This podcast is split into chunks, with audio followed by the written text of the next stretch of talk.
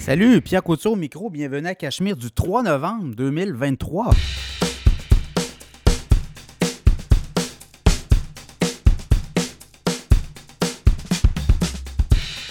Très, très, très heureux de vous retrouver pour ce nouvel épisode du podcast Cachemire, 3 novembre 2023. Vous l'avez vu là avec le changement de, de, mois, la fin du mois d'octobre. ben là, les marchés boursiers sont partis en fou. Est-ce que c'est soutenable, euh, tout ça avec la décision de la Fed d'y aller avec un statu quo, donc de geler son taux directeur? Et là, ben là, ça laisse entendre que c'est terminé les hausses de taux, tant au Canada qu'aux États-Unis. Est-ce que c'est le cas? En tout cas, les marchés boursiers anticipent ça beaucoup. Ça sera à suivre. Vous avez vu, là, c'est reparti quand même euh, à vitesse grand V. Là, on a un beau V par rapport au creux du fin octobre. On avait quand même trois mois consécutifs euh, négatifs là, en termes boursiers depuis le sommet du 31 juillet. Donc, vraiment, on est aux trois mois. hein, si on regarde un peu là, ce qui se passe. Donc, euh, est-ce qu'on aura un rallye boursier? On va en parler dans le podcast, justement, si on va avoir un rallye boursier. Chose certaine, ça bouge. On a eu des chiffres aussi au Canada au niveau de l'économie canadienne qui fait du surplace, qui est à peine... euh, on est en récession, techniquement, on est en récession, là, mais en tout cas, on peine à, à sortir, à se dépatouiller. Alors qu'aux États-Unis, clairement, l'économie américaine roule à fond de train. Faut dire que 2024, année électorale aux États-Unis, les euh, États-Unis ont mis beaucoup d'argent actuellement dans des programmes d'aide financière pour faire venir euh, des investissements aux États-Unis, beaucoup de protectionnisme aussi, microprocesseurs, mais toute l'industrie de la voiture verte, les énergies vertes, on est là-dedans aussi beaucoup. Donc, euh, beaucoup, beaucoup, beaucoup de subventions, là, une économie dopée actuellement aux États-Unis, comparativement à celle des, euh, du Canada, là, qui est un peu euh, très monotone.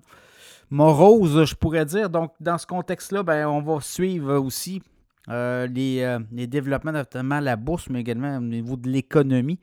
L'économie québécoise aussi qui fait du surplace. On aura une mise à jour économique du ministre des Finances, Éric Girard. Donc, on pourra savoir est-ce que le gouvernement va redonner de l'argent. là? Il y a des rumeurs que le gouvernement pourrait redonner de l'aide financière aux ménages. Donc, ça aussi, ça va être à suivre. Euh, beaucoup de sujets. Sinon, deux choses. Là, il y a un nouveau forfait. Ceux qui veulent s'afficher dans le podcast, vous êtes une entreprise, vous êtes une fondation, une OBNL, travailleur autonome, là, 300 dollars, vous pouvez être dans le podcast Cachemire. Vous allez avoir votre publicité en début du podcast. Également, on va vous pousser sur nos réseaux sociaux. On a plus de 30 000 followers.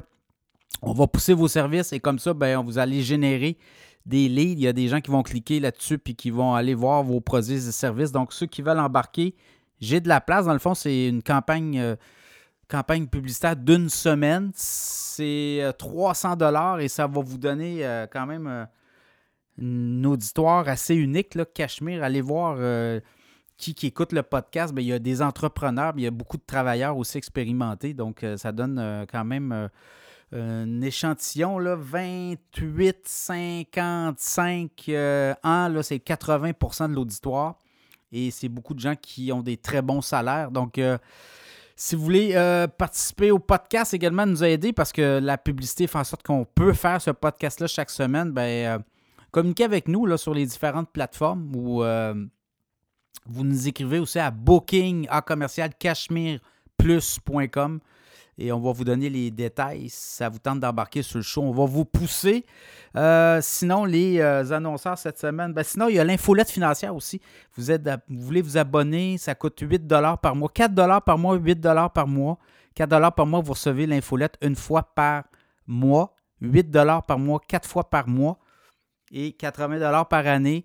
Et à chaque semaine, on vous envoie des titres boursiers à surveiller à la bourse. Et à date, euh, on peut dire qu'il y a des, euh, des bons deals qui se sont faits par rapport à ce qu'on vous a envoyé comme information. Beaucoup de gens qui aiment recevoir l'infolette financière Cachemire. Très belle présentation. Je me suis fait donner des très bons commentaires. Et il y a des gens qui se réabonnent comme ça. Donc, vous allez sur cachemireplus.com, infolette financière Cachemire. Tout est là. Alors, euh, ceux qui veulent s'abonner, allez-y. Les annonceurs cette semaine, on en a deux. Frédéric Turcotte, conseiller financier.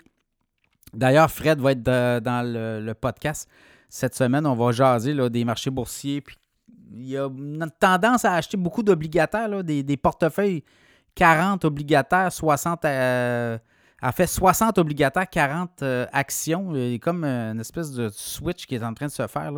Il peut avoir des bons rendements, notamment dans l'obligataire. Donc, on va parler de ça avec lui. Mais euh, Frédéric Turcotte est avec nous. Vous êtes euh, à la recherche d'un conseiller financier. Vous avez une entreprise, vous avez des fonds souvent qui dorment. Ben, Frédéric va s'occuper de les faire fructifier. Il va vous faire un plan de match. C'est gratuit. FrédéricTurcotte.com. Si vous dites que vous êtes du podcast Cachemire, c'est gratuit. Il va vous faire une analyse de votre portefeuille. Il va vous faire un plan de match. Et si vous l'aimez, mais ben, vous le prenez comme conseiller financier. Également, ProStar SEO. ProStar SEO, toute la référence web, vos sites web qui ne vous apportent pas de clients, ben ProStar SEO va faire en sorte que vous allez sortir les premiers dans Google et vous allez avoir du trafic sur vos sites web. Donc, vous allez sur euh, prostarseo.com. Donc, euh, les sujets de la semaine, l'économie canadienne est déjà en récession. On fait quoi? Bon, on va jaser immobilier. Avez-vous le goût de devenir propriétaire? De moins en moins de Québécois sont propriétaires. On va parler de ça aussi. L'immobilier, c'est tough ces temps-ci, devenir propriétaire. Euh, est-ce qu'on a un rallye boursier d'ici la fin de l'année? On va en parler. Combien ça coûte la taxe carbone? Est-ce que c'est la fin de la taxe carbone? Ça brasse beaucoup dans le Canada anglais. Taxe carbone, mais au Québec, je euh, je sais pas, ça dort. Ça dort au gaz, comme on dit. Apple a eu des résultats. On va jaser de ça également. Novo Nordisk. Vous savez, c'est quoi le Ozempic, le médicament? Puis là, le Wegovy. Novo Nordisk, euh, une pharmaceutique danoise. On va parler du titre à la bourse également. Les titres les plus performants de la dernière semaine, ça rebondit beaucoup. Il y a des, euh, des titres qui ont vraiment bien fait. Et Frédéric Turcotte en deuxième partie. Alors, euh, bonne écoute.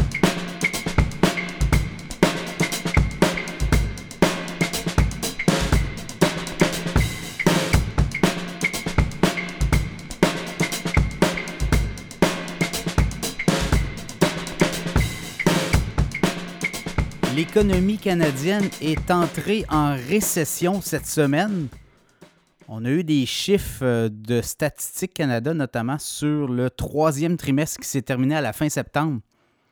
Et clairement, l'économie canadienne a beaucoup ralenti. Au deuxième trimestre, on avait eu quand même une baisse de l'activité, économique d'à peu près 0,2% euh, moins 0,2 et là, troisième trimestre, avec les chiffres que l'on a et que les chiffres euh, que Statistique Canada a réussi à mettre euh, en place, ben, ce serait une baisse de 0,1% Donc, vous voyez, c'est très minime. Ce n'est pas une grosse récession, mais techniquement, on est en récession.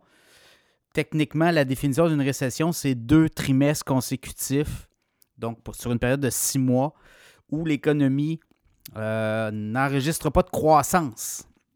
Donc, c'est négatif. Donc, c'est de la baisse et c'est ce qu'on a actuellement au Canada. Donc, vous voyez un peu le scénario. Donc, techniquement, l'économie canadienne est en récession. L'économie québécoise l'est aussi. Donc, dans ce contexte-là, ça veut dire quoi? Bien, ça veut dire que euh, on, commence à voir les effets et on commence à subir les effets là, des 10, euh, 11 hausses de taux consécutives euh, des, euh, de la Banque du Canada. Et la Banque du Canada, elle, depuis deux mois, a pris une pause. D'ailleurs, c'est le statu quo. On n'augmentera plus les taux d'intérêt, les taux directeurs, parce que là, on le sent vraiment au niveau des ménages, au niveau des consommateurs. Bien, les mesures mises en place pour euh, réduire l'inflation, bien, ça mord, comme on dit. Et là, vous le voyez autour de vous, les gens qui n'ont pas encore renouvelé leur hypothèque, certains avaient signé des termes de 5 ans. On voit ça arriver là, et les gens font le saut.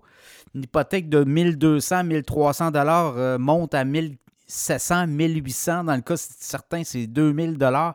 Donc, c'est 700-800 dollars de plus. Donc, ça, ça va faire en sorte que ça va ralentir l'économie et on le voit clairement. Et dans ces scénarios, la Banque du Canada l'a dit cette semaine, le grand patron de la Banque du Canada est sorti pour dire on a des scénarios où on le sait que l'an prochain, il va y avoir tant de personnes qui vont remplacer leur hypothèque l'année prochaine, l'autre année d'après, et ça, ça va euh, donner des coûts et ça va ralentir l'économie, puisque les gens qui n'avaient pas encore subi de hausse parce que leur hypothèque sur cinq ans n'était pas encore à échéance, bien lorsqu'elle arrive à échéance, écoutez, c'est euh, beaucoup de revenus en moins dans vos poches. Donc ça, ça freine l'économie, évidemment. Les gens vont moins dépenser, donc moins de vigueur économique. Donc on en est là, on est en récession. Et ce que ça dit, Là, on regarde aller, on regarde euh, des économistes qui commencent à parler. Ils disent, écoutez, à ce niveau-là, on ne pourra pas laisser se détériorer trop longtemps l'économie. Il va falloir une implication, notamment des banques centrales. Et ça, ça ouvre la porte à des baisses en 2024. Donc, il reste quoi, deux mois, l'année 2023, novembre, décembre. Je pense, et là, les scénarios, le marché ne l'anticipe peut-être pas encore, mais ce qu'on voit, c'est qu'éventuellement, il y aura des baisses de taux. Desjardins, le mouvement Desjardins, les économistes de Desjardins, Desjardins, quand même, le plus gros prêteur hypothécaire au Québec, 50, environ 50% du marché lui appartient en termes des hypothèques résidentielles notamment. Et euh, ce que les économistes de Desjardins disent, c'est qu'il y aura trois hausses, en fait trois hausses, il y aura trois baisses, voilà, de taux en 2024. Trois baisses, pensez-y, là. Une euh, peut-être euh, au printemps, à l'été et à l'automne ou fin de l'année. Ça, euh, il y a des autres, euh, d'autres économistes qui sont en train de peaufiner leur stratégie. Certains disent non, non, ça n'ira pas avant l'automne prochain, donc l'automne 2024, imaginez. Euh, c'est tard un peu. Et là, si on laisse se détériorer, on laisse l'économie canadienne se détériorer, et là, on pourrait avoir une récession beaucoup plus profonde. Et là, c'est un peu le danger. Parce que là, si on commence à voir des entreprises mettre à pied et le taux de chômage augmente, il y a beaucoup de gens qui se retrouvent sans boulot. C'est une autre paire de manches. C'est pas ça qu'on veut créer. Donc, vous voyez, on est dans cette logique-là. Je pense que plus tôt que tard, on va avoir des baisses de taux. J'avais quand même dit euh, à ce micro-ci au mois d'août qu'il n'y aurait plus de hausse de taux, que c'était terminé. Donc, septembre, statu quo, pas de hausse. Octobre, statu quo, pas de hausse de la part de la Banque du Canada. Vous l'avez vu aux États-Unis aussi, la Fed a décidé que c'était terminé. Et c'est pourquoi les marchés boursiers sont en feu depuis quelques jours, ben, parce qu'on anticipe des baisses de taux éventuellement et on anticipe plus de hausse de taux directeur. Donc, ça va être à suivre là aussi. Mais chose certaine, l'économie canadienne a beaucoup ralenti, québécoise aussi, et on devra donner un tour de vis à un moment donné, peut-être début 2024 c'est pourquoi je pense que les banques centrales pourraient agir plus tôt que tard.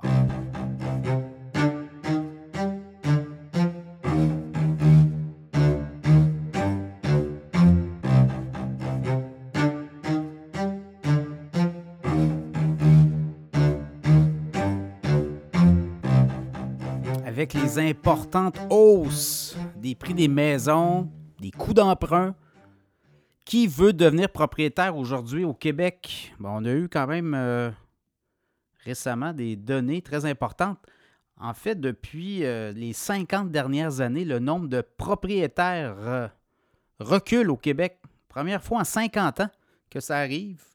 Alors, qui est propriétaire? Combien? Bien, en 2016, il y avait 61,3 des Québécois qui étaient propriétaires. Et là, maintenant, on est rendu à 59,9. Donc, ça a reculé. Et tout ça n'est pas étranger à ces hausses de coûts, explosion des prix des maisons, coûts d'emprunt, effet de rareté, pandémie, etc. Et ça fait en sorte que là, aujourd'hui, qui veut être propriétaire? C'est vrai que quand on regarde les ratios, quand vous allez sur des calculatrices, est-ce que c'est euh, plus payant actuellement de louer ou acheter avec la hausse importante du prix des maisons? Et également, euh, les coûts d'emprunt, ça fait en sorte que là, actuellement, selon certains barèmes, là, mais euh, vous voulez acheter votre première maison, souvent, c'est peut-être mieux de demeurer en logement, d'épargner justement, être capable de se trouver un appartement pas trop cher, d'épargner pour éventuellement acquérir une première résidence. Dans certains cas, là, si on parle du coût de renonciation, c'est l'argent que vous allez mettre sur une hypothèque les dépenses aussi toutes euh, incluses, c'est-à-dire les taxes municipales, taxes scolaires, les frais de réparation, l'entretien, etc., etc. Il y a beaucoup de frais reliés, là, qu'on pense que c'est juste l'hypothèque, mais non, il y a beaucoup, beaucoup de frais. Les assurances, frais de transaction, déménagement, notaire, vous voyez, là, c'est des sommes assez importantes. Donc, tout ça, ça fait en sorte que euh, quand on regarde ça, pour l'instant, euh, il y a entre 250 et 400 000. Des fois, ça, peut être, plus payant ou à tout le moins, pour l'instant, demeurer en logement. Mais quand on regarde les ratios aussi, qui. Euh, et là, ben, l'explosion des coûts, surtout en ville. Côté de Montréal, il y a juste 40% des gens qui possèdent une propriété, condo ou maison. Et ce ratio est beaucoup plus élevé dans le reste du pays, dans le reste du Québec, si on veut. Euh, je regarde la moyenne québécoise, c'est autour de, je vous l'ai dit, 59,9, donc tout près de 60% Et euh, quand je regarde région de Québec, c'est 58,2. Euh, Île-la-Madeleine, 73% Chaudière-Appalaches, 71,6 Évidemment, plus qu'on s'éloigne, moins que les prix des maisons sont élevés. Donc, ça peut aussi nous aider à être capable d'arriver, d'avoir sa maison. Alors, il y a ça aussi dans l'équation. Chose certaine, quand on regarde, nord du Québec, c'est seulement 35 Donc, euh, et, quand on va, on sort du Québec, les taux sont beaucoup plus élevés. Hein. Il y a beaucoup plus de gens. Je regarde du côté de l'Ontario, les ratios sont beaucoup plus élevés. Alors, c'est encore là. On regarde les, salaires, les salaires québécois, québécois moyens, le salaire après toutes les dépenses, tous les impôts, une fois qu'on a tout payé, ben c'est quoi? C'est 35 520 à Montréal. Et dans la région de Québec, c'est 35 163, 35 169 dans les Laurentides. Donc, vous voyez, là, à Montréal, il vous en reste beaucoup moins dans vos poches pour vous payer justement un loyer qui va être beaucoup plus élevé. Alors, il y a cette, aussi cette réalité-là. C'est ce qui fait peut-être qu'à Montréal, il y a moins de propriétaires et il y a plus de locataires. Donc, dans ce contexte-là, qui va être au Québec, évidemment, tout ça, euh, révision éventuellement. Est-ce qu'on va voir les taux d'intérêt? Les taux d'intérêt ont beaucoup monté. Là, on sent qu'il y a une pression. On a gelé les taux. Euh, les status quo depuis euh, deux rencontres de la Banque du Canada. Ça, ça fait en sorte qu'éventuellement, les taux vont se remettre à redescendre, mais jamais est-ce qu'on a vu Là, euh, à peine encore 20 euh, mois, on était à quoi, là? Taux directeur était à 0,5% On est maintenant à 5% au Canada. On va peut-être redescendre à 3, 3,5 dans un an et demi, deux ans peut-être. Mais ça va être ce serait surprenant qu'on retourne à avoir des taux très bas. Évidemment, tout peut arriver. Là. Tout ça émanait de la crise économique de 2008. On avait décidé de laisser très bas les taux d'intérêt. Oui, ça a favorisé les coûts d'emprunt, les emprunteurs. Par contre, les prix des maisons ont beaucoup augmenté. Là, ce qu'on voit, c'est comme il y a un effet de rareté, les prix des maisons augmentent et les coûts d'emprunt explosent aussi. Donc, ça fait en sorte que c'est beaucoup plus difficile de se qualifier. Sur certaines, je regarde région de Montréal, une maison, 550 000 en moyenne, prix médian. Unifamiliale, région de Québec, 350 000. Donc, vous voyez, il y a un écart quand même considérable pour à peu près le même revenu disponible après impôts et taxes et tout et tout et tout. Là autour de 35 000. Donc, euh, réalité qui est très importante là, à souligner euh, par rapport à Québec-Montréal. Les prix des maisons sont beaucoup plus élevés du côté de Montréal. Donc, euh, peut-être aussi, on, on, le voit, là, les, pendant la pandémie, les gens sont sortis des grands centres urbains justement pour peut-être être capables aussi d'acquérir une résidence moins chère. On le voit, il y a une pression là aussi. Chose certaine, qui veut être propriétaire aujourd'hui? Bien là, on le voit, les Québécois, il y a de la pression, sous pression. Est-ce qu'on va être capable d'améliorer euh, le taux d'accessibilité, d'accession à la propriété?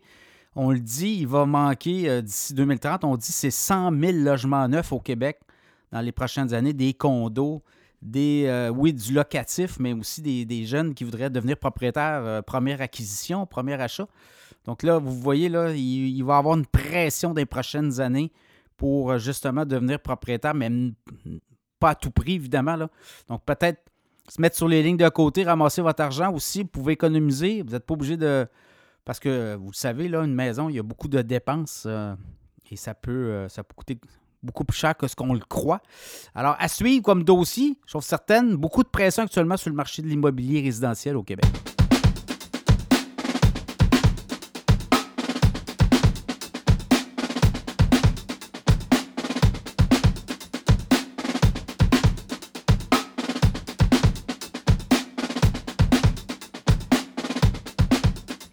pourrait-on assister à un rallye boursier de fin d'année?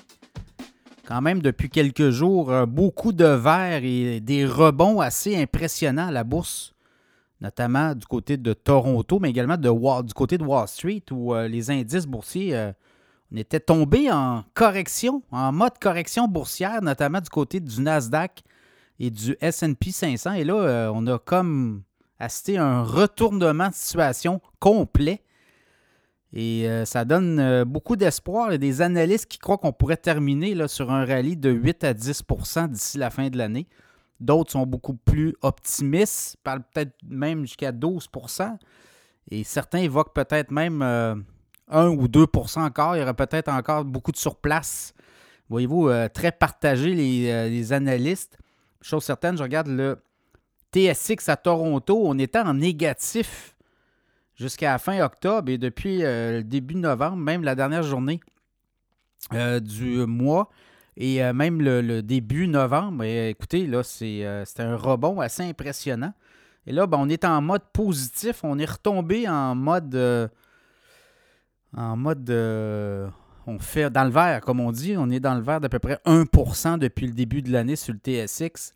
Quand on regarde également le SP 500, ben, depuis le début de l'année, on est à peu près à 13% d'avancée, mais le, fameux, la correction boursière, on n'est plus là du tout. Pente. Alors, euh, dans ce contexte-là, on peut euh, espérer. Puis là, vous avez vu les profits aussi des entreprises. Les profits sont très bons. Euh, le, Big Tech a bien fait, mais je regardais Starbucks, PayPal notamment, Shopify du côté canadien, mais je regarde les c'est quoi, c'est 80% environ près de 80% des entreprises au SP 500 et à Wall Street ont battu les prévisions des analystes. Donc, les profits sont là, l'économie est bonne.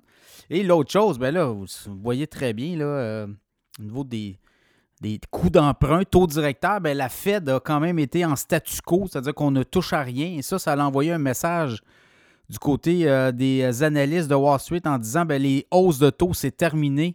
Donc, ça va donner beaucoup d'oxygène pour la suite des choses aux entreprises, notamment technologiques. Et c'est pour ça qu'on a vu les technos partir s'emballer. Donc, les investisseurs sont de retour parce qu'on se dit, écoutez, là, le pire est passé et on ne peut s'attendre qu'à des baisses de taux en 2024. Alors, dans le cas du Nasdaq Composite, bien, clairement, aussi, euh, le rebond est spectaculaire depuis euh, le début du mois de novembre. On était autour des quoi, là, 12 595. là, on est 13 300. Donc, on euh, n'est plus en zone de correction boursière. Et euh, là, ben, on reprend du poil la bête, on remonte. Et c'est assez rapide. Euh, on a quoi? On a presque, presque 700 points en trois jours, imaginez. Donc, ça va être à suivre pour la suite des choses, évidemment. 3-4 euh, jours ne font pas le mois, mais ça pourrait être un rallye très intéressant pour euh, euh, les, prochains, je dirais les prochains mois, peut-être novembre, décembre et peut-être janvier. Par la suite, ben là, on va voir si l'économie est capable de résister, si l'économie ne ralentit pas justement. Alors, c'est un peu ça. À suivre, évidemment, beaucoup d'économistes, analystes croient que là, le pire est derrière nous. On sait qu'au Canada, on est rentré en zone récession. Aux États-Unis, on est loin de ça. On a eu une poussée de l'économie américaine de 4,9% au dernier trimestre. Au Canada, c'est une baisse du PIB, donc l'activité économique. Donc, vous voyez, là, c'est pas du tout la même réalité. Donc, euh, les Américains roulent à fond de train. Il faut dire que l'économie américaine actuellement est dopée par des programmes d'aide financière, notamment les voitures électriques, toute la transition verte. On a mis beaucoup de milliards dans l'économie américaine et 2024, année électorale aussi, donc voyez-vous. Et habituellement, les années électorales à la bourse, c'est assez euh, performant. Donc, euh, on a mis beaucoup de bois là, dans le foyer, des bûches dans le foyer pour 2024. Donc, ça va être euh, peut-être dur à, tasser. C'est plus 2025 pour avoir une gueule de bois. Là. Mais chose Est-ce qu'on a un rallye à l'horizon? Ça va être intéressant à suivre.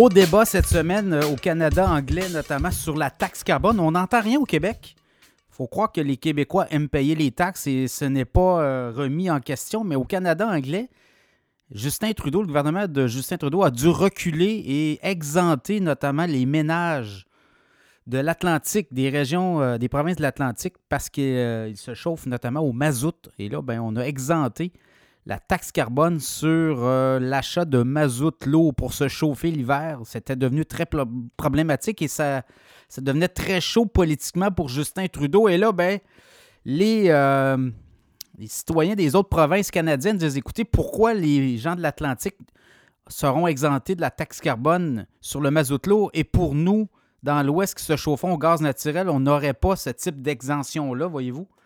Et là, ben, ça fait en sorte que là, il y a plusieurs premiers ministres des provinces, Saskatchewan, Manitoba, je pense même l'Alberta, qui demandent une exemption de la taxe carbone pour les citoyens de leur euh, province.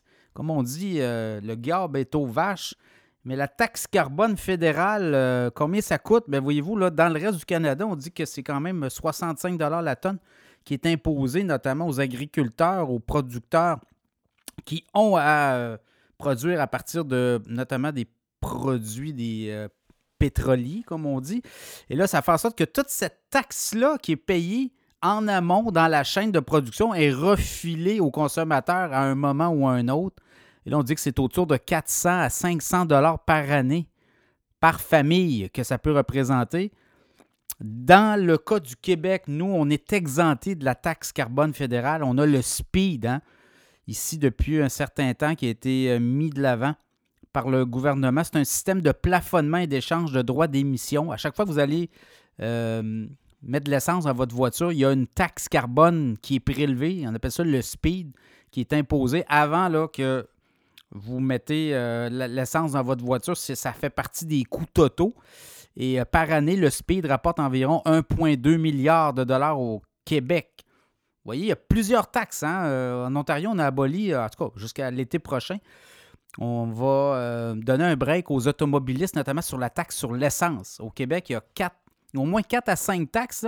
La TPS, la TVQ sur l'essence, il y a la taxe provinciale sur l'essence, il y a la taxe fédérale et il y a également le speed qu'on appelle. Donc, pour le système de plafonnement et d'échange des droits d'émission, c'est à peu près cinq taxes différentes. Le gouvernement du Québec ne veut pas en abolir une, vous le voyez, ils ne veulent pas rien toucher. Et euh, les Québécois paient très cher actuellement. Toutes ces taxes-là qui s'accumulent, ben, c'est des intrants qui sont aussi facturés dans toute la chaîne de production. On se demande pourquoi L'inflation est à 4,8% au Québec et est à 3,8 dans le reste du Canada. Ben, c'est un peu ça aussi. C'est toutes ces taxes-là, tous ces frais-là qui viennent s'ajouter, qui sont euh, perçus par les entreprises et qui sont payés par les entreprises et qui doivent être refilés aux clients, donc les euh, Québécois. Donc, est-ce que c'est la fin de la taxe carbone? Je ne penserais pas. Il n'y a personne qui le demande ici au Québec.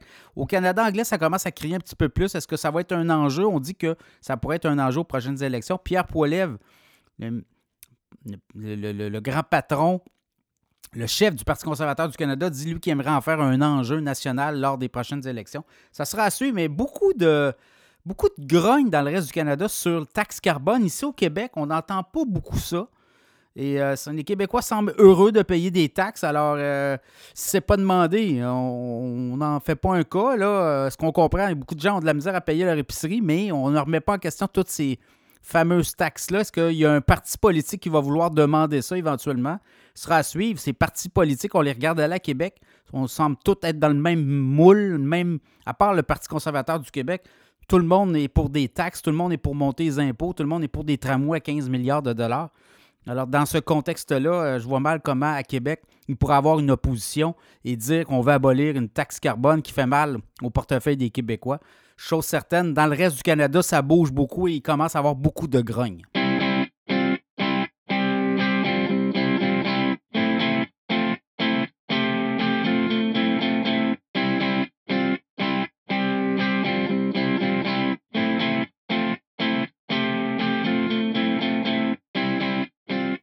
Jaser de la compagnie Apple. Euh, résultat attendu cette semaine du géant en fait, c'est la plus grande capitalisation boursière de la planète. Apple est euh, bon, euh, oui, on le voit, les ventes déclinent tranquillement. C'est quatrième trimestre consécutif avec une baisse des ventes trimestrielles, mais c'est pas beaucoup et les profits continuent de monter. Donc, euh, signe que l'entreprise demeure très rentable. Alors, au dernier trimestre, 89,5 milliards de revenus. C'était 90,1 milliards, donc baisse un petit peu des ventes. On va essayer de détailler là, un peu où ça joue. Mais les profits nets, 22,9 milliards, près de 23 milliards de dollars de profits nets en trois mois pour Apple. Euh, versus même trimestre l'année dernière, 20 milliards 700 millions. Donc, voyez-vous, là, on est là-dedans, dans ces eaux-là. Donc, euh, toujours profitable. On a battu les euh, prévisions des analystes sur les profits peut-être pas sur les revenus. Donc, le titre se fait brasser un petit peu, mais pas tant que ça. Et quand on regarde un peu d'où viennent les ventes, bien, sur les 89,5 milliards de ventes, bien, il y en a 40 milliards qui viennent des Amériques. Donc, Apple demeure quand même très populaire en Amérique du Nord, Amérique du Sud, Amérique centrale. L'Europe, 22,4 milliards. La Chine, 15 milliards. Les ventes ont baissé un petit peu. Là. Il y a eu quand même beaucoup de bashing Apple et euh, Huawei a travaillé beaucoup en ce sens. Euh, Huawei, société d'État chinoise. Mais pour le reste, je regarde les ventes se maintiennent quand même de façon solide. Un petit peu en Europe. En Europe, il y a des récessions dans certains pays. Ventes en Chine, un petit peu en baisse quand même, mais depuis le début de l'année, les ventes sont en hausse en Chine. Et quand on regarde les produits où ça a baissé, le iPhone continue 43,8 milliards de hausse de, ventes de revenus du iPhone. C'était 42,6. Donc, euh, il y a progression là. Les Mac, les ordinateurs Mac se sont moins vendus. 7,6 milliards de ventes versus 11,5 milliards trimestre correspondant. Les iPads aussi baissent un petit peu des ventes 6,4 milliards. Tous les produits, les accessoires, les écouteurs, les, euh, les, autres wearables, c'est les montres. Euh, bon, ben, écoutez, 9,3 milliards, baisse là aussi un petit peu, mais au niveau des services, là, voyez-vous, 22,3 milliards, progression importante versus 19,1 milliards de revenus. Donc, c'est un peu ça. Apple, euh, Apple a beaucoup d'argent aussi en, en, cash, donc pourrait peut-être augmenter son dividende éventuellement. Au niveau du titre boursier, le titre, euh, depuis le début de l'année, écoutez, il est à 125, il a monté à 195, 196 dollars à la fin juillet. Et là, on est autour de 177, 178. On a atteint un creux plus tôt, à fin du mois d'octobre, 166, peut-être occasion d'achat, mais le titre pourrait euh, partir encore. Euh, je vois les analystes, là, on a des cibles à 210, 220, même un analyste le voit à 240 d'ici un an. Donc, ça sera à suivre. Le titre d'appel depuis, euh, je vous dirais, je regarde les cinq dernières années. Le 5 ans est autour de 50 dollars. 2022, 172. On est redescendu à 125 en début d'année. Et là, ben, depuis, euh, c'est l'échappée. Donc, 178, 160 17 actuellement le titre d'Apple. Donc, ça, c'est un stock à surveiller. Évidemment, il y a un dividende aussi lié à ça. Apple domine, vous le voyez, mais Apple devra peut-être proposer des nouveaux produits, éventuellement des nouveaux pipelines. Pourrait se faire dépasser éventuellement aussi par Microsoft. regardez au niveau de la capitalisation boursière. Euh, Microsoft s'approche tranquillement d'Apple, donc on pourrait peut-être avoir un doublé là éventuellement. Une guerre qui dure euh, depuis euh, plusieurs années, Apple, Microsoft. Mais euh, on pourrait avoir des ventes. Les fêtes s'en viennent. Est-ce qu'il y a un épuisement aussi des iPhones à 1500 Donc, Apple devra trouver quelque chose, une bougie. Est-ce qu'on va avoir une acquisition? On parlait peut-être d'acheter Disney. Est-ce qu'on va aller là? Donc, Apple, un titre à surveiller.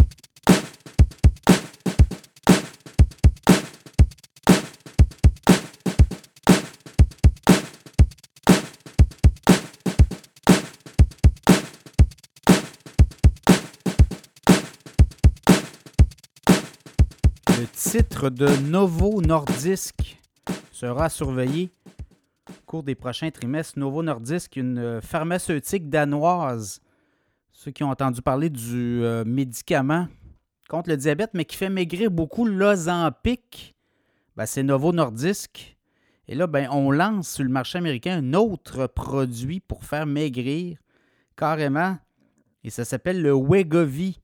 W-E-G-O-V-Y, et on dit que ce médicament miracle, qui coûte euh, quand même assez euh, cher, on parle de 1350 dollars par mois, ben, va faire euh, ses effets que pourrait avoir beaucoup de succès du côté des États-Unis, mais dans le monde aussi. Et on dit que 80% des travailleurs qui ont des assurances là, pourraient se voir. en fait, les assurances des gens qui ont des euh, qui travaillent aux États-Unis ben, pourraient payer jusqu'à 80% du plan du Wegovy. Donc, ça ferait en sorte que les euh, patients n'auraient qu'à payer entre 25 et 50 dollars pour avoir euh, ce médicament qui fait maigrir les gens. Donc, par mois, c'est quand même pas donné 1350 dollars, on dit que les, euh, ceux qui sont, ont une couverture d'assurance, ben, n'auraient pas. On dit que 80% des gens qui ont une assurance, une couverture d'assurance, euh, vont être capables euh, d'avoir la couverture pour ce médicament-là. Il faut savoir qu'actuellement aux États-Unis, le marché des médicaments qui font maigrir, ben, ça a un impact. Là. Je regardais, c'est Morgan Stanley qui a pondu une étude qui disait que ça allait avoir un impact dans toute la chaîne euh, de la nourriture, c'est-à-dire que toutes les allées du centre pour des PepsiCo de ce monde, les Nestlé et autres gros joueurs, Coca-Cola, ben, euh, il y a moins de gens qui consomment ces produits-là puisque ces gens-là ben, maigrissent et ont moins faim. Ça coupe la faim. Hein? Donc, on dit qu'aux États-Unis, deux adultes sur cinq souffrent d'obésité. Donc, imaginez si euh, demain matin, beaucoup de gens se mettent à prendre ce type de médicament. C'est le cas actuellement. Là. Ben, ça a un impact sur euh, notamment la valorisation boursière de ces grandes entreprises-là, mais également au niveau des chaînes de restauration rapide. Donc, on est là-dedans. Et Novo Nordisk est une, euh, quand même une compagnie norvégienne euh, qui est cotée, non, non, pas norvégienne, danoise, mais qui est cotée à la bourse. Et le titre est autour de 100 dollars au moment où on vous parle. Le titre a quand même progressé de façon importante depuis le début de l'année, 47% de hausse. Et là, il y a des euh, cibles. Les analystes pourraient réviser les cibles, mais on est autour de 110, 115 dollars pour euh, Novo Nordisk. Depuis euh, le début de l'année, cette entreprise-là a fait 24,4 millions de ventes de médicaments et profit net de 8,9 millions. Donc, c'est près de 33% le tiers. Très rentable, Novo Nordisk. Donc, un titre à avoir dans le radar, ça pourrait, euh, avec l'entrée en vigueur de son nouveau médicament sur le marché américain, le Wegovy, ça pourrait amener beaucoup, beaucoup de nouveaux revenus pour l'entreprise et éventuellement des profits. Et des profits, ben, ça va faire sonner la caisse. Donc, euh, à surveiller ce titre-là, Novo Nordisk, c'est une pharmaceutique euh, qui est en forte croissance. Le titre a quoi? 47% de hausse depuis le début de l'année. Donc, à surveiller Novo Nordisk. Le titre boursier euh, de Novo Nordisk, euh, c'est NVO et c'est à la bourse de New York. Alors, un titre à suivre.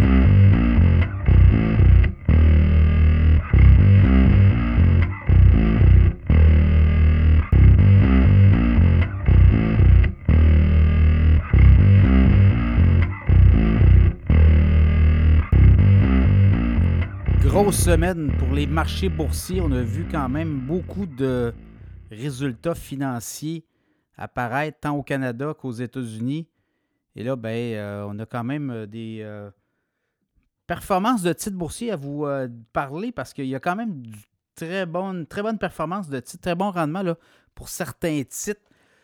On va y aller avec le marché canadien TSX au cours des derniers jours. Les titres les plus performants en termes de rendement boursier, bien, écoutez, Shopify, quand même, de, pour, au cours, depuis la dernière semaine, 27% de hausse sur le titre de Shopify. Bombardier aussi, Bombardier rebondit, 21,8% de hausse. Gildan, Activewear, on est dans les, euh, notamment les gaminets, les t-shirts, 14,6% de hausse.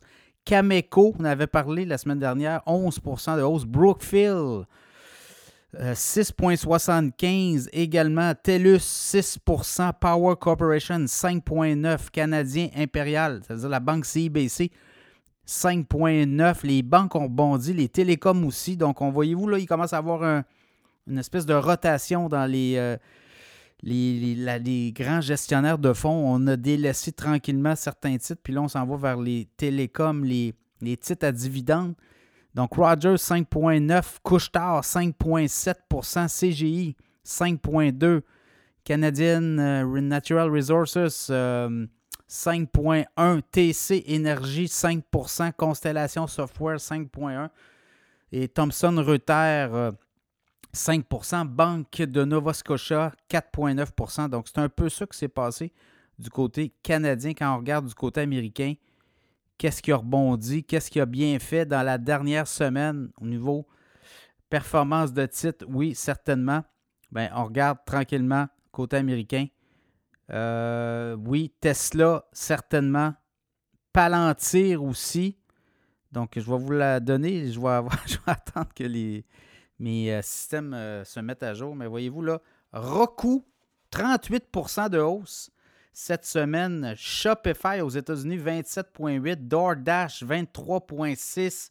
Palantir 18% Intel 15,9% Amazon 15,5 AMD dans les microprocesseurs 15% Uber 14,4% Coinbase dans les crypto-monnaies, vous avez vu le Bitcoin repartir vers le haut 14,4. Ensuite de ça, Qualcomm 11,1.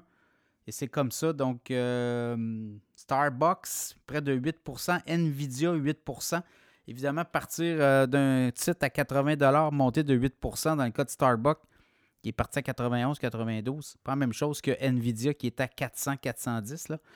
Apple a fait quoi, le 6.4, mais là, on va voir avec les résultats. On va peut-être. Euh, PayPal aussi a monté beaucoup. Donc voilà, c'est à peu près les titres, euh, les performances de titres à la bourse au cours de la dernière semaine, tant côté canadien que de Wall Street.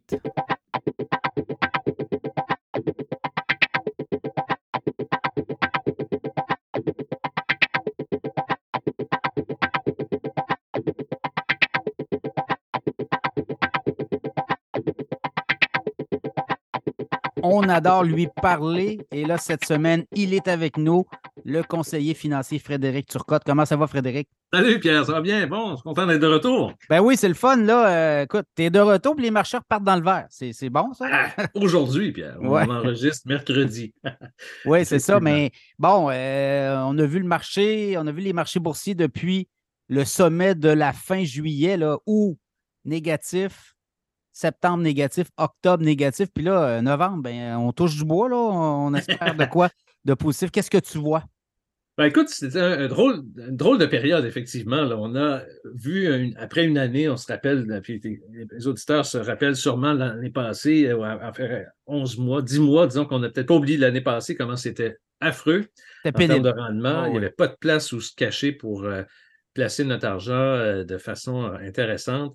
Là, on est dans une période où on semble euh, un peu déprimé. Oui, j'exclus la journée d'aujourd'hui où on a un petit rallye intéressant, mais on en a eu quand même quelques-uns dans les derniers, derniers mois. Mais, la tendance était quand même à la baisse. Alors, on est un peu dans une espèce de déprime, puis ça se voit graphiquement sur les, les, les, charts. Si tu regardes les stocks, les, indices, écoute, il y a 76% du Standard Poor's qui est en dessous de sa moyenne de 200 jours. C'est que ça, c'est un indice que ça a baissé et puis que euh, habituellement, on n'achète pas beaucoup en bas, en, dessous de la moyenne de 200 jours quand on fait de l'analyse technique. Alors, euh, donc, on, a vu un marché qui, qui a été aussi sur un espèce de, pas respirateur artificiel, mais qui a été artificiellement tiré vers le haut. Hein. C'est Pierre, c'est le Standard Poor's 7 et pas, et pas 500. c'est ça. qui, c'est les, les alphabets Amazon, Apple, Meta, Microsoft, Nvidia puis Tesla qui ont tiré le marché. Donc, les stocks techno qui ont tiré le Standard Poor's américain 500, puis les 493 autres actions euh, qui composent l'indice n'ont rien fait ont baissé. Alors, euh, c'est que ça, ou à, tout le moins, pas fait grand-chose. Alors, c'est un peu marché artificiellement. Et là, on a vu la correction des derniers mois, comme tu l'as mentionné. C'est parce que les gros stocks ont dégonflé un peu aussi. Oui, ben oui. Malgré des bons résultats. Donc, euh, c'est vraiment une drôle de période qu'on essaie de comprendre un peu, on se dit, bon, comment est-ce que euh, rassurer les clients, rassurer les investisseurs de se dire, euh, est-ce qu'on va en sortir euh, bientôt? et qu'est-ce qui se passe si... et ce qui a tiré aussi ces, stocks techno-là, ça a été l'arrivée de l'intelligence artificielle, où on a commencé à en parler beaucoup, avec les chats GPT et tout ça. Toutes les compagnies de techno dont on vient de mentionner, les sept, les sept Magnificent qu'ils appellent, on tire tous bénéfice de l'intelligence artificielle. Alors là, ça a été la saveur des derniers mois. Là, ça se dégonfle un peu. Euh, donc, c'est volatile et le marché euh, semble pas trop euh, trouver des nouveaux, nouvelles sources pour des nouvelles positives pour remonter. Alors, c'est que ça, ça, bon, ça met une, pression à la baisse sur les marchés et sur les indices. Et on est, on est en train de se dire quand est-ce que ça va changer? Alors, c'est ça la question que mes clients me, posent. et tout ce que j'entends, ce que je lis, c'est pas de si tôt encore. On aurait facilement un 6 à 8 mois encore à être un peu dans le surplace et d'attendre qu'une fameuse baisse des taux d'intérêt vienne un peu stimuler le marché euh, dans la première moitié ou deuxième moitié de 2024, la prochaine année. Ouais. Euh, mais, mais le, début de l'année n'est pas si mal. Tu regardes le Nasdaq Composite, c'est quoi? C'est 25% d'avancée, là? Malgré tout, le S&P 500 à 10, 11, dans ce eaux-là à peu près, là, je ne sais pas trop. Oui, mais c'est comme je dis, c'est vraiment les sept stocks qui ont tiré le marché positif exact. vers le haut. Alors, écoute, ça, bon, on voit quand même d'autres petits mouvements euh, parallèles. L'or qui atteint 2000 dollars, euh, c'est le plus haut niveau depuis le mois de mai. Euh, pétrole qui, bon, qui bouge aussi selon les aléas un peu là, des, des, événements politiques, géopolitiques à travers le monde et qui était la seule place où, on a fait du profit l'an passé. Hein. Rappelle-toi que c'était seulement le pétrole qui était euh, profitable l'an passé euh, et pas les, même pas les obligations. Euh, donc, mais bon, on peut dire, écoute, généralement, les mois de, depuis 1945, novembre-décembre, c'est des mois qui ont des tendances favorables dans le marché américain, Standard Poor's. Donc, on peut penser que ça pourrait peut-être aussi remonter, au moins conserver les gains qu'on a eus depuis le début de l'année. Donc, euh, les temps sont un peu plus durs pour les gens qui font de la sélection de, stock à la pièce, le stock picking. Euh, écoute, il faut trouver des compagnies qui, ont des, des, freins à la compétition très élevés. En anglais, on dit le moat, là, donc des, avantages comparatifs très forts, euh, seuls dans leur secteur, peu de compétition. des compagnies donc, qui ont des bilans solides, pas trop de dettes, beaucoup d'actifs. Euh, qui verse des dividendes, qui hausse les dividendes aussi. C'est souvent un indice intéressant de, de compagnie. Euh, puis même, même là, si tu regardes des banques canadiennes, présentement, les banques se sont fait ramasser. Euh, Pierre, je ne sais pas si tu as vu ça récemment, mais c'est à part le dividende qui est intéressant. oui, mais moi, je pense qu'en 2024, là, c'est le temps de magasiner. Le stock va repartir à un moment donné. Là. c'est souvent, oui, les banques, c'est des machines à faire imprimer de l'argent. Hein. Alors, c'est certain que même si elles se prennent présentement des, des provisions énormes pour faire face à à, l'endettement des ménages et des renouvellements hypothécaires. On en a déjà parlé, je pense, dans le passé, toi et moi. Oui. Alors, c'est certain que 2024 va être une année importante euh, pour un paquet de renouvellements d'hypothèques et, euh, et, ça va monter forcément beaucoup. Ça va mettre une pression sur, euh, sur les banques qui vont se retrouver avec des clés peut-être de maison. Oui, c'est ce qu'elles ne veulent pas non plus. Mais là, le fait que on, a eu beaucoup de messages contradictoires des économistes qui nous disaient que la récession allait arriver en début d'année. Jamais eu de récession. Là, on parle d'une récessionnette. L'économie canadienne est, en zone là, un petit peu euh, oui, deux, on A deux trimestres négatifs. ils, ont, rajouté comme une espèce de critère. Là, ils ont dit, bon, le taux de chômage, euh, la définition classique de la récession, euh, comme s'il ne suffisait plus, là, parce qu'on est vraiment tout juste en dessous de la ligne de zéro. C'est ça. Puis là, on peut, on peut parler de trop de récession qui va faire des, des dommages. Mais tu sais, tu regardes ça. Là, tu dis, écoute, la Banque du Canada, septembre, statu quo, octobre, statu quo, la Fed, aujourd'hui, statu quo. Là, je pense que c'est terminé, les hausses de taux, là, euh, on va se le dire. Puis moi, je pense qu'on pourrait avoir des baisses plus rapides que, que tard. Là. Ah, écoute, si tu es un optimiste comme ça, parfait. Alors, ça, ça va faire réagir le marché. non, mais c'est parce que moi, je me dis, écoute, avec l'endettement des ménages et, tout et tout, puis les banques qui vont demander. Euh, Écoute, là, on le voit, les amortissements négatifs, c'est rendu, c'est des 150 milliards dans les banques canadiennes. À un moment donné, euh, il va falloir qu'il se passe de quoi, puis euh, ils n'auront pas le choix de baisser. on va, on va peut-être assister aussi à une espèce de découplage de, l'économie canadienne-américaine à partir des taux. Les banques vont peut-être pas réagir tout à fait de la même façon. Euh, aux États-Unis, le marché est différent. Un peu, les hypothèques sont beaucoup sur plus long terme et tout. Donc, tant que les Américains consomment, euh, il n'y a pas de risque encore euh, qu'on change les choses. Au Canada, effectivement, si on est en pas de baisse, là, ça va, ça va ruer dans les brancards un peu. Mais bon, écoute, il faut mettre ça toujours en perspective, hein, Pierre. j'ai tombé sur un, tableau super intéressant. Il y en a plusieurs qui existent, mais tes auditeurs peuvent taper dans Google de History en anglais of Bear and Bull Markets. Euh, History of US Bear and Bull Market. Euh, c'est l'Université d'Idaho qui fait ce tableau-là.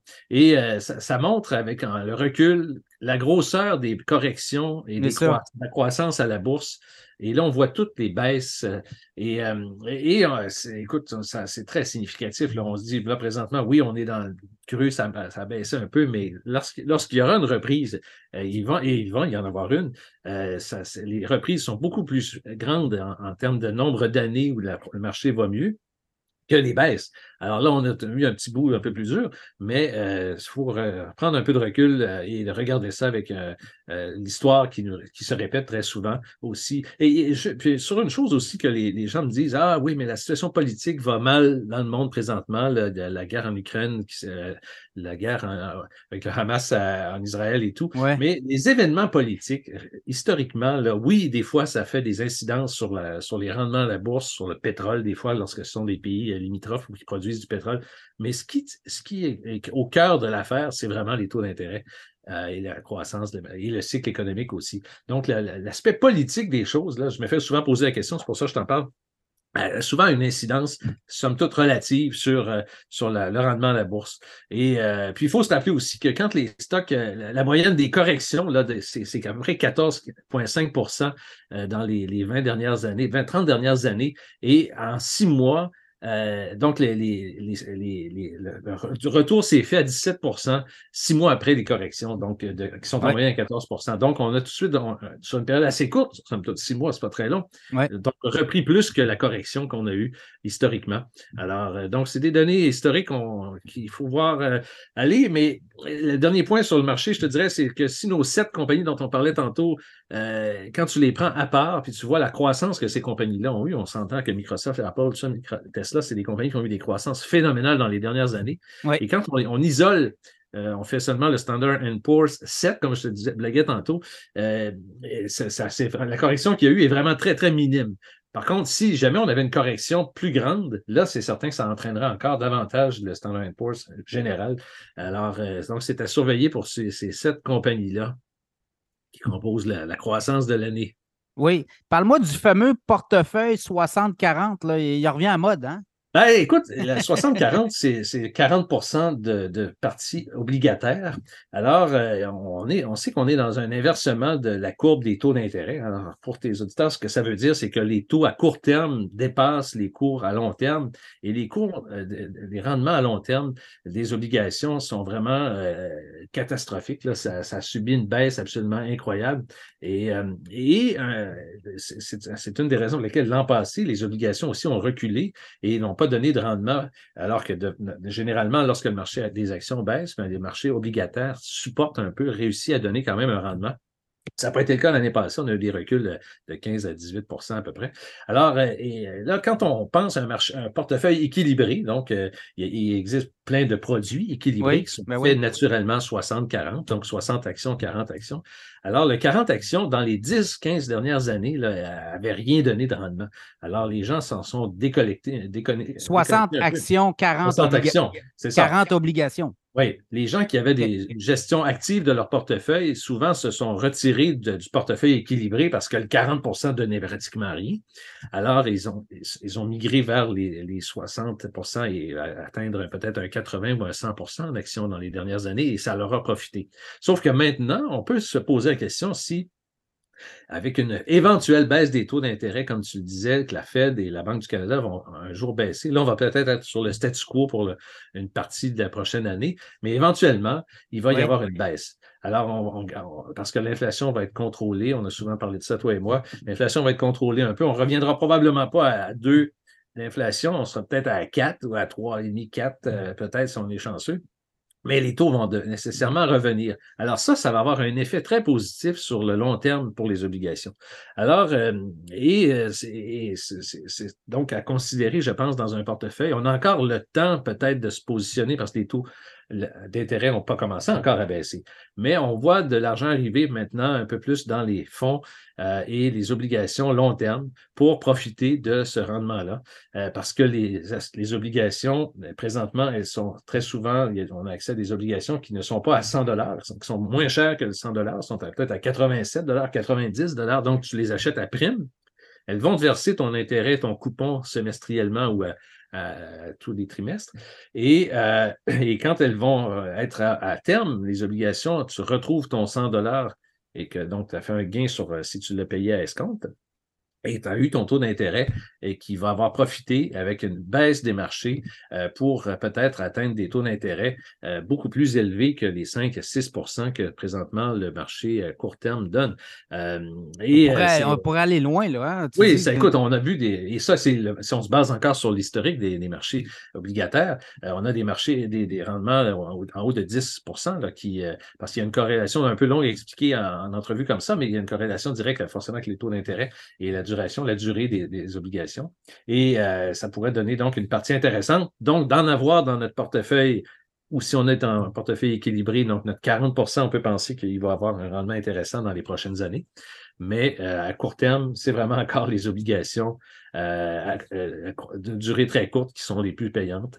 et, le marché monétaire, on en parlait tantôt avant de rentrer en onde, que c'est le marché monétaire présentement, les gens euh, se ruent dans les, pour les, dans les banques qui, accumulent des montants astronomiques en CPG, certificat de placement garanti, euh, et les gens mettent ça dans des durées de 5, euh, euh, 5 ans, 7 ans parfois. Alors, c'est des longues périodes de temps pour immobiliser de l'argent parce qu'un CPG, tu es pris avec une échéance, une date d'échéance. Oui, oui c'est garanti, mais euh, euh, c'est pas si ça ne profitera pas d'une d'une baisse des taux d'intérêt éventuels. Le rendement va être garanti.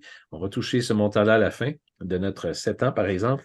Mais, euh, mais si jamais on a une swing positive pour les obligations long terme, et ou du marché des actions, on n'en bénéficiera pas. Donc, c'est pour ça que c'est important de ne pas accepter tout de suite des renouvellements qu'on a, les clients qui, des fois, et ça se fait très facilement. Hein. Les banques sont des experts pour renouveler rapidement les CPG. Tu as un 10 000 qui traîne dans un CPG à la banque, la date d'échéance arrive, la banque t'écrit, et si tu ne réagis pas, elle renouvelle très souvent. Le, Automatique le certificat. Donc, euh, donc, les gens se font prendre un peu dans ça si tu n'es pas euh, attentif. Mais euh, donc, il y a d'autres façons, d'autres places pour mettre de l'argent présentement. Et, entre autres, le marché monétaire, je l'ai mentionné, les, les, indices. Il y a des indices qui, sont, qui donnent des rendements élevés. et il y a beaucoup, beaucoup d'argent qui sont, se retrouve là présentement. Et d'ailleurs, là-dessus, il y a eu une décision du, bureau des, du surintendant des institutions financières. Ça, c'est une espèce d'organisme euh, canadien qui euh, supervise les, banques et tous les 400 compagnies de finances à travers le, Canada. Et euh, mardi, ils ont, donné un, jugement, pas un jugement, mais une interprétation. Là, ils ont dit tous ceux qui ont des FNB indiciels, donc de, de marché monétaire, il faut que le, dépôt qui supporte ces, FNB-là, parce que les FNB, ça se transige à la bourse. Alors, euh, si les gens veulent sortir des FNB rapidement, il faut qu'il y ait derrière de la liquidité. Alors là, ils ont dit, il faut qu'il y ait des dépôts qui supportent ces, comptes-là, euh, donc où les gens stationnent leur argent pour avoir un 5% Alors, euh, et, ça, on pense que, je l'ai vu à deux places, là, que ça peut avoir un effet en janvier. Ça va être mis en place à partir du 31 euh, janvier prochain. Et ça peut faire baisser le, rendement du marché monétaire, peut-être d'un demi-point. Alors, présentement, le marché monétaire est encore proche de 5. Donc là, on perdrait peut-être un demi-point si jamais ceux qui analysent ces l'effet de, la décision du Bureau des institutions financières est mis en place. Donc, le marché monétaire, on le sait que ça va être aussi moins intéressant avec une baisse des futurs des taux d'intérêt, parce que les dix dernières années, Pierre, ça ne donnait rien, le marché monétaire. On avait un 1 de rendement. C'était flat, flat, flat. C'est ça. Donc, ce n'était pas intéressant. Là, présentement, ça l'est un peu plus. Mais il y a d'autres outils, dont les obligations court terme présentement, et commencer à se positionner peut-être pour les obligations long terme. C'est ce que nos, euh, nos spécialistes euh, nous disent de faire. Écoute, Tesla baisse euh, des ventes, mais ça, c'est, je le sens, là, c'est un peu euh, tous les constructeurs, euh, tous les constructeurs de, qui, construisent des véhicules électriques le sentent. Il y a quand l'inflation monte, les ménages ont moins d'argent dans leur poche. Ben, les voitures électriques à 75, 60, 65 000, 70 000, ils peuvent s'en vendre un petit peu moins. Là, hein. Ah, tout à fait. Il y a un vent de face qui, qui, est très présent présentement pour ces biens de consommation-là qui coûtent quand même pas mal de dollars, euh, qui sont financés euh, ou non euh, par des taux d'intérêt plus élevés. Hein. Si présentement tu vas t'acheter une voiture au garage, le, taux d'intérêt va être pas mal plus élevé que celui que tu payais il y a cinq ans ou six ans. Et Tesla, donc forcément, en, subit un peu les, les, les affres. Euh, sauf que, encore là, je pense qu'il faut euh, regarder ça en reculant un peu son fauteuil, en se disant, bon, qu'est-ce que, oui, présentement, cette vente-là, cette diminution-là des, des, des, chiffres de vente, est-ce qu'elle est importante et significative? Les autres fabricants de voitures, il y en a plusieurs qui ont annoncé aussi des reports de construction d'usines de batteries. Oui. Ford, GM, Honda, on dit on va retarder notre euh, construction d'usine, retarder nos. couper des, des, des, horaires de travail, des chiffres de travail, euh, d'en avoir deux plutôt que trois, par exemple, sur les lignes de montage pour fabriquer moins d'autos. Parce que les autres constructeurs, il faut se rappeler, Pierre, qu'ils perdent tellement d'argent en fabriquant des voitures électriques. Ah, ils sont en arrière, ils sont loin en arrière. Hein. C'est que si tu vends une auto puis tu perds 15-20 euh, 000 par auto, euh, tu as beau la vendre 50-60, tu en perds quand même en plus 15-20 000 Et, plus que ça. Donc, ils sont vraiment pris dans une espèce d'étranglement de quitter la production des autos à essence, euh, de changer les lignes de montage euh, pour fabriquer des autos électriques donc de diminuer le nombre de taux qu'ils vont vendre à, essence euh, pour fabriquer des voitures électriques sur lesquelles ils perdent beaucoup d'argent. Et là, rajoute à ça, tu as sûrement suivi les, syndicats qui ont réussi à gagner euh, des conditions de travail euh, quand même très intéressantes avec le très gros syndicat américain où les, Ford et les GM et Stellantis se retrouvent. Donc, ils ont réussi à gagner des, augmentations de salaire et des, augmentations de leur fonds de pension qui vont coûter des fortunes à Ford et GM. Alors, euh, et Chrysler, donc tu, dis comment est-ce qu'ils vont réussir à faire ce passage-là? Euh, c'est quelque chose qui va être presque impossible à réaliser de façon. Parce qu'une entreprise, à la base, il faut qu'elle fasse de l'argent. Elle peut en perdre pendant des trimestres, pendant des années. Mais euh, après, mais ça a un effet sur le titre à la bourse. Euh, ça a un effet sur les banques qui veulent moins prêter de l'argent. Chrysler a déjà fait faillite. C'est le gouvernement américain qui était venu à sa, sa rescousse.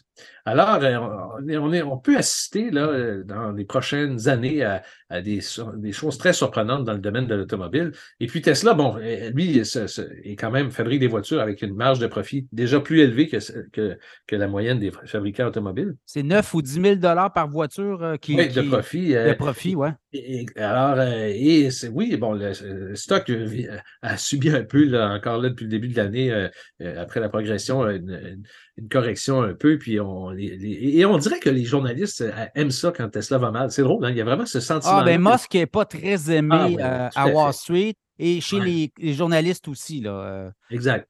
Alors, les, euh, mais euh, c'est certain que ça reste quand même, et puis on, en, blague ensemble, toi et moi, que c'est un de mes stocks de conviction et, pour le long terme, parce que les, les, les marges sont là, la demande continue de l'être. Oui, c'est certain que les parts de marché, à chaque fois qu'il rentre une auto de, de GM électrique, oui, c'est une auto que Tesla ne vend pas, mais la, la quantité de voitures, c'est la voiture euh, qui est la plus vendue aux États-Unis présentement, et la croissance est là.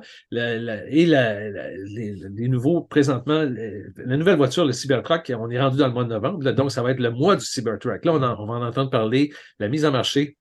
Les premières, livraisons, premières livraisons vont arriver dans quelques semaines. Donc là, on va en voir partout sur Internet. Les gens vont faire des vidéos des, euh, et à chaque fois, ça soulève un intérêt.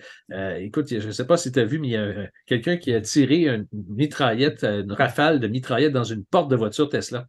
Et euh, pour se rendre compte finalement que le Cybertruck, là. Le Cybertruck, oui. Le Cybertruck est euh, presque bulletproof, donc résiste aux balles d'une mitraillette. Euh, et, ça a fait tout de suite sur Internet, ça a été un, phénomène viral. Beaucoup, beaucoup de monde ont vu ça.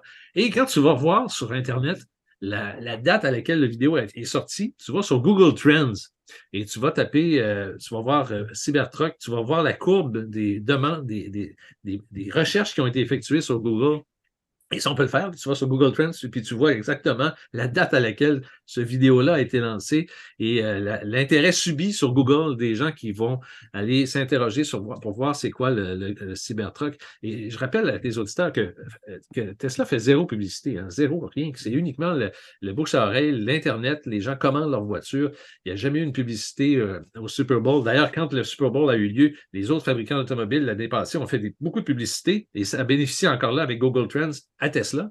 Donc, euh, et parce que les gens vont voir, ils vont comparer les prix. Exactement, ils vont voir les prix. Euh, et euh, donc, ça, tout ça ne peut qu'être positif pour et puis, puis les ventes. Il y a déjà une réservation de 500 dollars pour acheter le, Cybertruck.